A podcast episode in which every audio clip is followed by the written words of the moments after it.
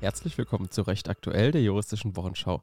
Wir sind Sebastian Bauer und Ann-Kathrin Hofmann. Wir sind beide wissenschaftliche Mitarbeiter an der Universität für Verwaltungswissenschaften in Speyer und gemeinsam führen wir euch immer freitags um 12 durch die Woche und besprechen die wichtigsten juristischen Entscheidungen, Veröffentlichungen und aktuellen Gesetzesvorhaben. Heute, dem 10. November, unter anderem mit Bundesverwaltungsgericht zur Sterbehilfe, Prozessbeginn um Gil Ofarim Table Dance Bar kein Prostitutionsgewerbe. Kurznachrichten. AfD Sachsen-Anhalt gilt als gesichert rechtsextremistisch. Am Dienstag hat der Verfassungsschutz bekannt gegeben, dass die AfD in Sachsen-Anhalt als gesichert rechtsextrem eingestuft wird. Dies ist nach der Einstufung der thüringischen AfD erst die zweite Einstufung dieser Art. Bereits seit 2021 ist der sachsen-anhaltische AfD-Landesverband vom Landesverfassungsschutz als Verdachtsfall eingestuft. Durch die neue Einstufung erlangt der Verfassungsschutz nun mehr Spielräume, den Sachsen-Anhaltischen Landesverband zu beobachten. Er kann jetzt Gespräche von Parteimitgliedern abhören und V-Leute einsetzen. AfD-Landeschef Martin Reichert kündigte eine juristische Prüfung der Einstufung an. Wir haben uns immer klar von jeder Art des politischen Extremismus distanziert. Wir sind eine demokratische Partei, so Reichert. In jüngeren Umfragen des Meinungsforschungsinstituts INSA kam die AfD in Sachsen-Anhalt auf 33 Prozent der Stimmen und wäre damit die stärkste Kraft hinter der CDU mit 32 Prozent der Stimmen. Überweisung in Echtzeit. Immer dann, wenn es bei Banküberweisungen schnell gehen musste, also eine Echtzeitüberweisung vorgenommen wurde, musste der Bankkunde eine Gebühr für die Anweisung bezahlen. Das wird sich nun ändern. Die Unterhändler der Europäischen Kommission, des EU-Parlaments und der Mitgliedstaaten haben sich in der Nacht auf Mittwoch im Verordnungswege geeinigt. Die sogenannte Instant-Payment-Verordnung bestimmt, dass eine Überweisung auch außerhalb der Geschäftszeiten und von Land zu Land in Echtzeit möglich sein muss. Banken können hier keine höheren Gebühren mehr verlangen als für althergebrachte Überweisungen. Ärzte sehen die Legalisierung von Cannabis kritisch. Am Montag fand im Rahmen des geplanten Vorhabens der Legalisierung von Cannabis eine Anhörung von Sachverständigen im Gesundheitsausschuss des Bundestags statt. Sowohl der Berufsverband der Kinder- und Jugendärzte als auch die Bundesärztekammer begründeten ihre Haltung in einer Expertenanhörung über das Cannabisgesetz der Bundesregierung insbesondere mit der Gefährdung von Kindern und Jugendlichen. Die Bundesärztekammer erklärte, die formulierten Ziele des Gesetzesentwurfs würden mit den vorgesehenen Regelungen nicht erreicht. Es sei keine realistische Erwartung, dass Kinder und Jugendliche vor einem Zugang zu Cannabis wirksam geschützt werden könnten. Und auch der Verband der Kinder- und Jugendärzte argumentierte ähnlich. Es sei nicht erkennbar, dass die vorgesehenen Schutzvorkehrungen kontrollierbar und durchsetzbar seien. Andere Sachverständige würdigten hingegen den mit der Reform einhergehenden Paradigmenwechsel in der deutschen Drogenpolitik. Helene Fischer versus Bild und Berliner Zeitung. Helene Fischer hat vor dem Landgericht Berlin gegen die Bild-Zeitung und Berliner Zeitung eine Entschädigung in Höhe von 80.000 Euro erstritten. Die Pressekammer des Landgerichts sah in der Veröffentlichung der Bild-Zeitung und der Berliner Zeitung von Fotos, die Helene Fischer mit ihrem Kind zeigen, eine besonders schwere Persönlichkeitsverletzung. Aurelie von Blasekowitsch berichtete in der SZ vom Mittwoch, im Urteil, das bereits am 17. Oktober ergangen ist, offenbart sich auch die Entstehung der Bilder und die Verteidigungshaltung bei Springer. So veröffentlichte Bild im Mai 2022 auf der Titelseite der Zeitung Fotos online auch ein Video von Fischer und ihrer Tochter. Erste Fotos von Helenes Babys unter diesem Titel, die von einem Paparazzo in München aufgenommen wurden. Noch ist unklar, ob Bild und Berliner Zeitung Rechtsmittel einlegen werden. Richterbund fordert Abschaffung des Weisungsrechts der Justizminister. Das Weisungsrecht der Justizministerin oder Justizministers gegenüber der Staatsanwaltschaft stieß öfter in der Vergangenheit schon auf Kritik. Bisher war es so, dass der Justizminister in Einzelfällen ein Weisungsrecht gegenüber der Staatsanwaltschaft hatte. Der Deutsche Richterbund bemängelt, allein der böse Anschein, dass Minister Ermittlungen aus dem Hintergrund in die eine oder andere Richtung lenken könnten und Staatsanwälte am Gängelband der Politik laufen, erschüttert das Vertrauen in eine objektive Strafverfolgung. Im Koalitionsvertrag von SPD, Grüne und FDP ist angekündigt, entsprechend den Anforderungen des Europäischen Gerichtshofs passen wir das externe ministerielle Einzelfallweisungsrecht gegenüber den Staatsanwaltschaften an. Marco Buschmann hat bereits 2021 eine Reform vorgeschlagen. Die Staatsanwaltschaft sollte weiter einer Dienstaufsicht unterliegen, die jedoch nicht das Weisungsrecht von Justizverwaltungen in Bezug auf Einzelfälle umfasst. Rechtsprechung Table Dance Bar unter Bordell ist kein Prostitutionsgewerbe. Die vierte Kammer des Verwaltungsgerichts Stuttgart hat mit Urteil vom 12. Oktober, dessen schriftliche Entscheidungsgründe jetzt vorliegen, entschieden, dass eine im Erdgeschoss betriebene Gaststätte in Form einer Table Dance Bar, anders als das im selben Gebäude darüber liegende Bordell, keiner Erlaubnis nach dem Prostituiertenschutzgesetz bedarf. Der Kläger betreibt seit 2012 als Pächter im Stuttgarter Leonardsviertel eine Gaststätte im Erdgeschoss und in den darüberliegenden Etagen ein Bordell. In der Gaststätte werden neben Getränken auch Table-Dance-Vorführungen angeboten. Gaststätte und Bordell verfügen über separate Eingänge. Zwischen beiden Betrieben besteht eine bauliche Verbindung dergestalt, dass die Gaststätte durch eine Verbindungstür vom Bordell aus betreten werden kann und umgekehrt. Ausweislich des bei der Stadt Stuttgart eingereichten Betriebskonzepts seien in der Gaststätte selbst keine Prostituierten tätig. Prostituierte hielten sich dort als Gäste auf, um mit Kunden Anbahnungsgespräche über sexuelle Dienstleistungen zu führen. Die Prostituierten seien unter anderem Mieterinnen des über dem Betrieb liegenden Bordellbetriebs. Da in der Gaststätte keine sexuellen Dienstleistungen stattfänden, würden hier keine weiteren Einrichtungen für Prostituierte vorgehalten. Die Stadt Stuttgart geht davon aus, dass es sich bei der Gaststätte um ein erlaubnispflichtiges Prostitutionsgewerbe handele, woraufhin der Kläger mittels einer Feststellungsklage beantragte festzustellen, dass er für den Betrieb der Gaststätte in der derzeitigen Betriebsform keiner Erlaubnis nach dem Prostituiertenschutzgesetz bedürfe. Diese Feststellungsklage hatte nun Erfolg. Laut den Erwägungsgründen des Gerichts handelt es sich bei der Gaststätte nicht um ein Prostitutionsgewerbe. Eine sexuelle Handlung liegt nur bei einem vom Willen getragenen menschlichen Verhalten vor, das sich objektiv, also gemessen an seinem äußeren Erscheinungsbild, typischerweise als geschlechtliche Stimulation darstellt, und zwar unabhängig davon, ob es dabei zu körperlichen Berührungen oder zur Ausübung des Geschlechtsverkehrs kommt. Gespräche über die Anbahnung sexueller Kontakte erfüllen diese Kriterien nicht. Auch ein Zusammenhang zwischen der Gaststätte und dem Bordellbetrieb etwa dass die Anbahnungsgespräche in der Bar Teil des Geschäftsmodells seien, habe sich nicht feststellen lassen. Das Gericht hat jedoch aufgrund der grundsätzlichen Bedeutung der Frage, ob Anbahnungssituation oder Table Dance Aufführung unter den Begriff der sexuellen Handlung fallen, die Berufung zugelassen. Prozessbeginn gegen Gil Ofarim. Am Dienstagmorgen begann der Prozess gegen Gil Ofarim, der von der Staatsanwaltschaft Leipzig wegen Verleumdung angeklagt wird. Gil Ofarim ist ein deutscher Rockmusiker, Schauspieler und Moderator. Vorausgegangen ist dem Prozess ein Video auf Instagram aus dem Jahr 2021. In diesem Video bezichtigte Gil Ofarim im Hotel The Westin von einem leitenden Angestellten des Hotels antisemitisch beleidigt worden zu sein. Der Angeklagte ist jüdischen Glaubens und wie er bereits in der Welt am Sonntag vom 5.11.2023 erklärte, kam es in der Vergangenheit bereits öfter zu antisemitischen Beleidigungen gegen ihn. Seit der Veröffentlichung des Videos kam es häufig zu Attacken.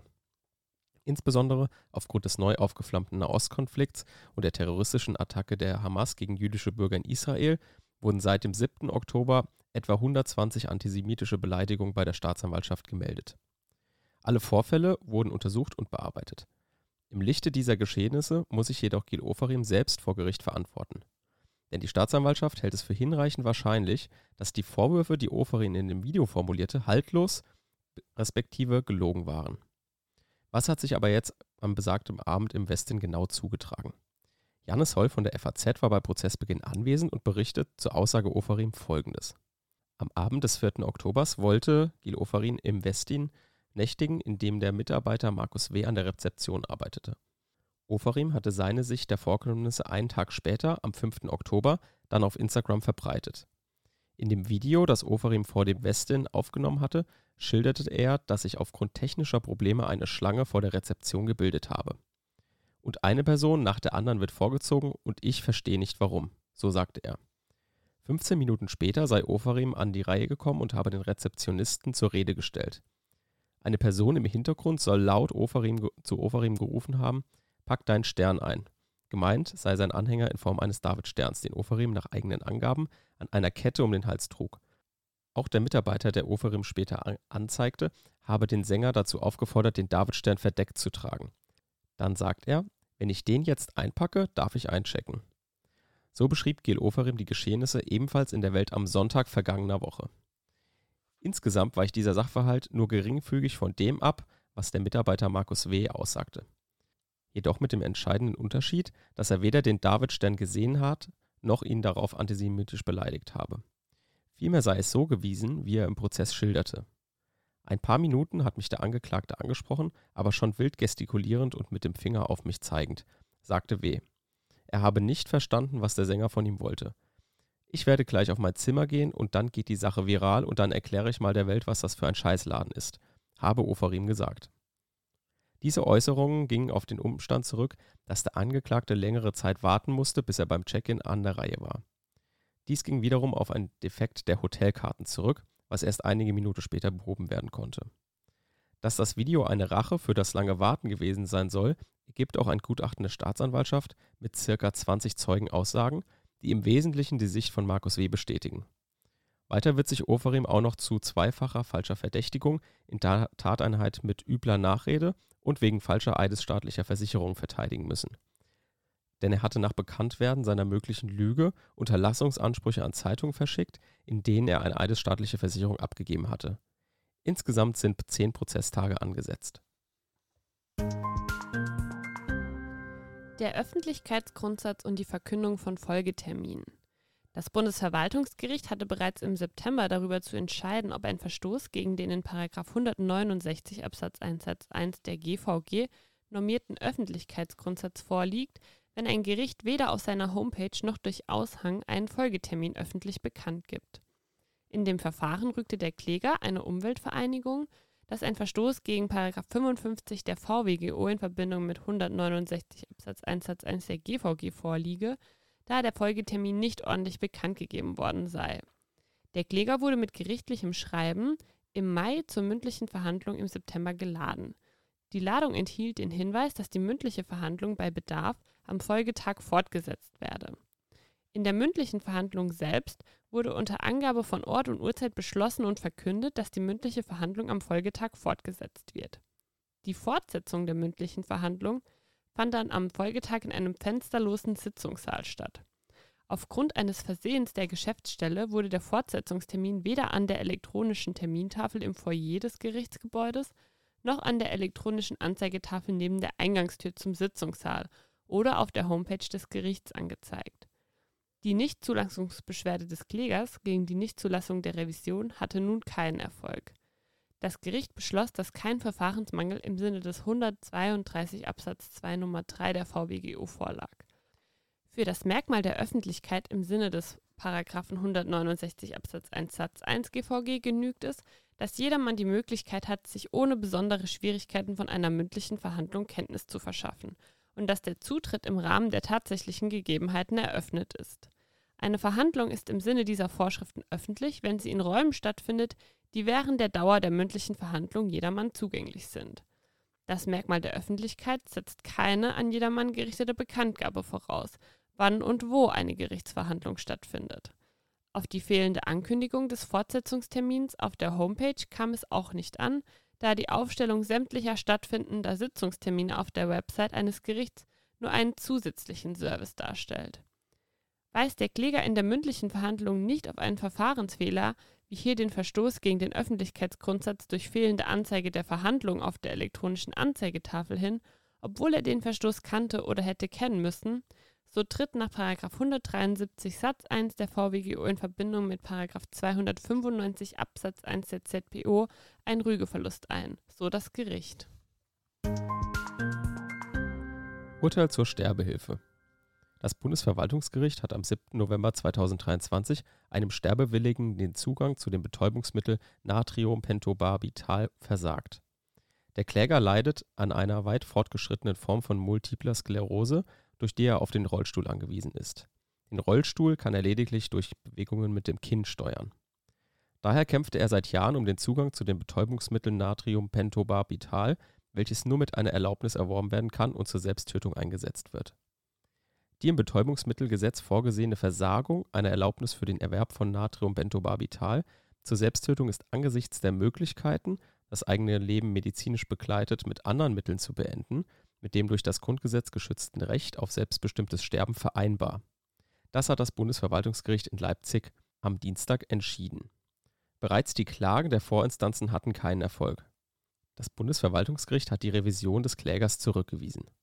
Das Berufungsgericht hat im Einklang mit Bundesrecht entschieden, dass die beantragte Erlaubnis gemäß 5 Absatz 1 Nummer 6 Betäubungsmittelgesetz zu versagen ist.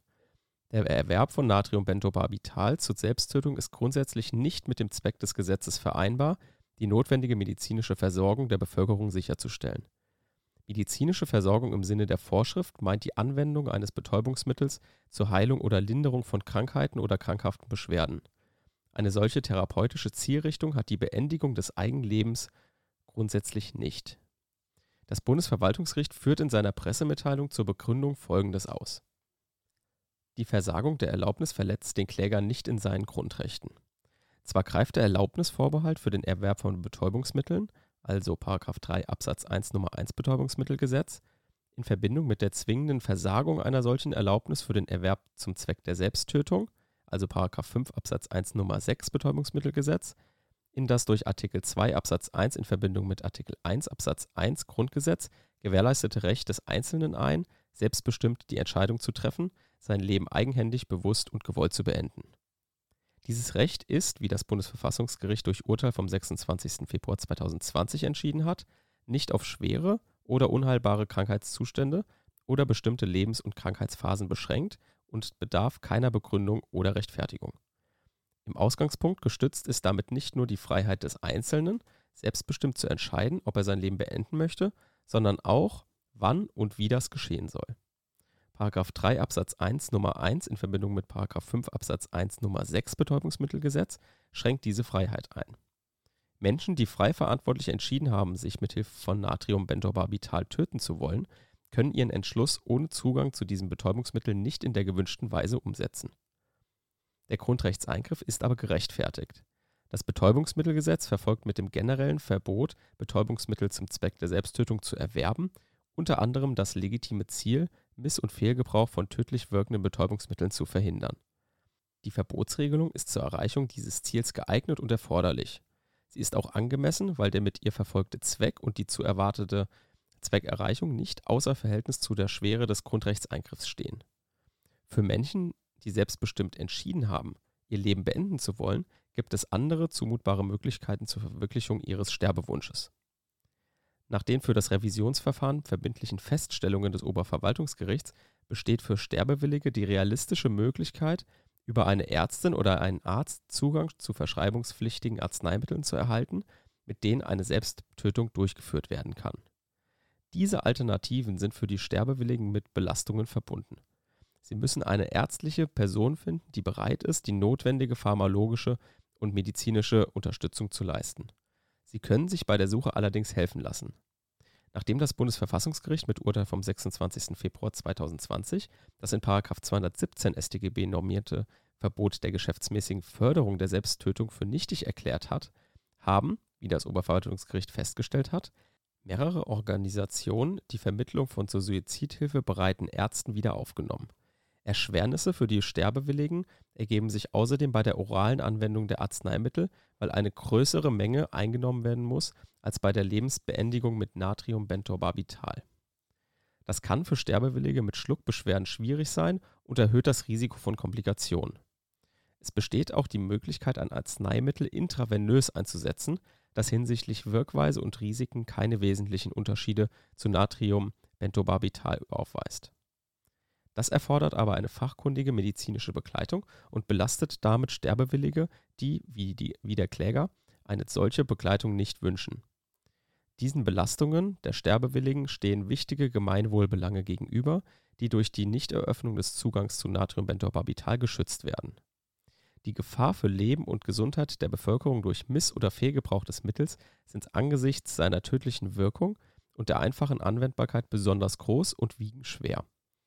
Diese besonderen Gefahren sind die Kehrseite der dargelegten Vorzüge des Mittels für die Sterbewilligen.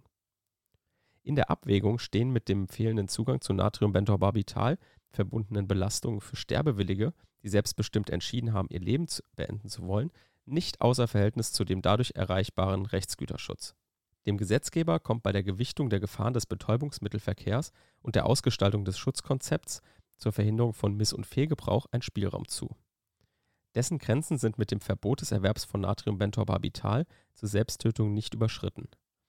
Die Einschränkung der Selbstbestimmung bei der Wahl des Mittels hat zwar Gewicht, es geht um die Gestaltung des eigenen Lebensendes. Die Gefahren, die durch den Erwerb von Natriumbentorbarbital und die Aufbewahrung des Mittels durch die Sterbewilligen entstehen können, sind jedoch groß. Angesichts dieser Gefahren und der bestehenden Alternativen zum Einsatz des gewünschten Mittels ist es nicht zu beanstanden, dass das Gesetz seinen Erwerb zum Zwecke der Selbsttötung nicht zulässt. Widerruf von Familienasyl und Flüchtlingsschutz infolge des Todes des Stammberechtigten. Das Bundesverwaltungsgericht hat im Oktober entschieden, dass die Asylberechtigung sowie die Flüchtlingseigenschaft einer Person erlischt, wenn diese von einer anderen Person abgeleitet wurden und diese andere Person verstirbt. In der Pressemitteilung des Gerichts heißt es, dass der Tod eines Stammberechtigten ein Erlöschen des diesem zuerkannten Schutzstatus bewirke. Geklagt hatte eine über 70 Jahre alte Frau eritreischer Staatsangehörigkeit. Diese hatte die Flüchtlingseigenschaft und Asylberechtigung von ihrem Ehemann abgeleitet. Nach dem Tod des Ehemanns widerruft das Bundesamt für Migration und Flüchtlinge beide mit der Begründung, mit dem Tod des stammberechtigten Ehemanns erlösche auch der von diesem abgeleitete Schutzstatus der Familienangehörigen. Die Klage hiergegen sowie die Revision der Klägerin blieben erfolglos. Gemäß 73a Satz 2 und 3 des Asylgesetzes sind die Anerkennung als Asylberechtigter und die Zuerkennung des internationalen Schutzes zu widerrufen, wenn der Schutzstatus des Stammberechtigten, von dem die Anerkennung des Familienasyls und die Zuerkennung des internationalen Familienschutzes abgeleitet worden sind, erlischt und der Familienangehörige nicht aus anderen Gründen Schutz erlangen könnte. Der Tod des Stammberechtigten bewirkt ein Erlöschen des diesem zu erkannten Schutzstatus im Sinne dieser Norm. Das Erlöschen infolge des Eintritts des Todes ist eine Selbstverständlichkeit, deren ausdrückliche gesetzliche Regelung weder der Rechtskundige noch der juristische Laie erwartet. Es trägt dem Grundgedanken des Asylrechts Rechnung, dass Schutz nur demjenigen gewährt wird, der der Schutzgewährung auch bedarf. Der Widerruf des asylrechtlichen Familienschutzes hat nicht gleichsam automatisch auch den Widerruf der dem Familienangehörigen erteilten Aufenthaltserlaubnis zur Folge. Empfehlung der Woche. Unsere Empfehlung der Woche ist eine Talkshow. Jetzt ähm, denkt ihr euch bestimmt, ah, nicht schon wieder eine Talkshow, gibt ja genug. Es gibt jetzt eine neue Talkshow, Neo Ragazzi heißt die, die wird moderiert von Tommy Schmidt und Sophie Passmann.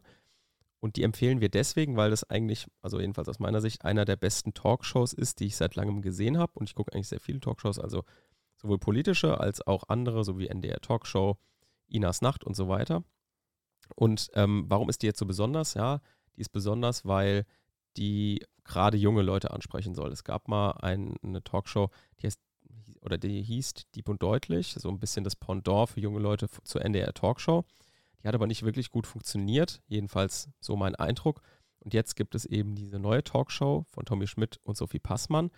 Und da ist einerseits, die ist einerseits sehr witzig, weil die Gästezusammenstellung immer sehr passend ist und Tommy Schmidt und Sophie Passmann sind auch sehr lustig und ähm, harmonieren auch gut. Und dieses Konzept dieser Talkshow ist insgesamt einfach ähm, einfach spannend, weil es gibt am Anfang so eine kleine Unterhaltung von äh, Tommy Schmidt und Sophie Passmann, am Ende auch nochmal so eine kleine Analyse dieser Talkshow.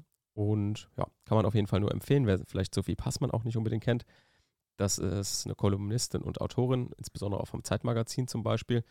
Und ähm, ja, die jetzt auch immer bekannter wird durch mehrere Bücher und wie gesagt das Zeitmagazin. Wer da mal Lust hat reinzuhören, ähm, kann man auf jeden Fall nur empfehlen. Das war ein Podcast der Uni Speyer. Wir sind Sebastian Bauer und Ann-Kathrin Hofmann. Vielen Dank, dass ihr zugehört habt und bis nächste Woche.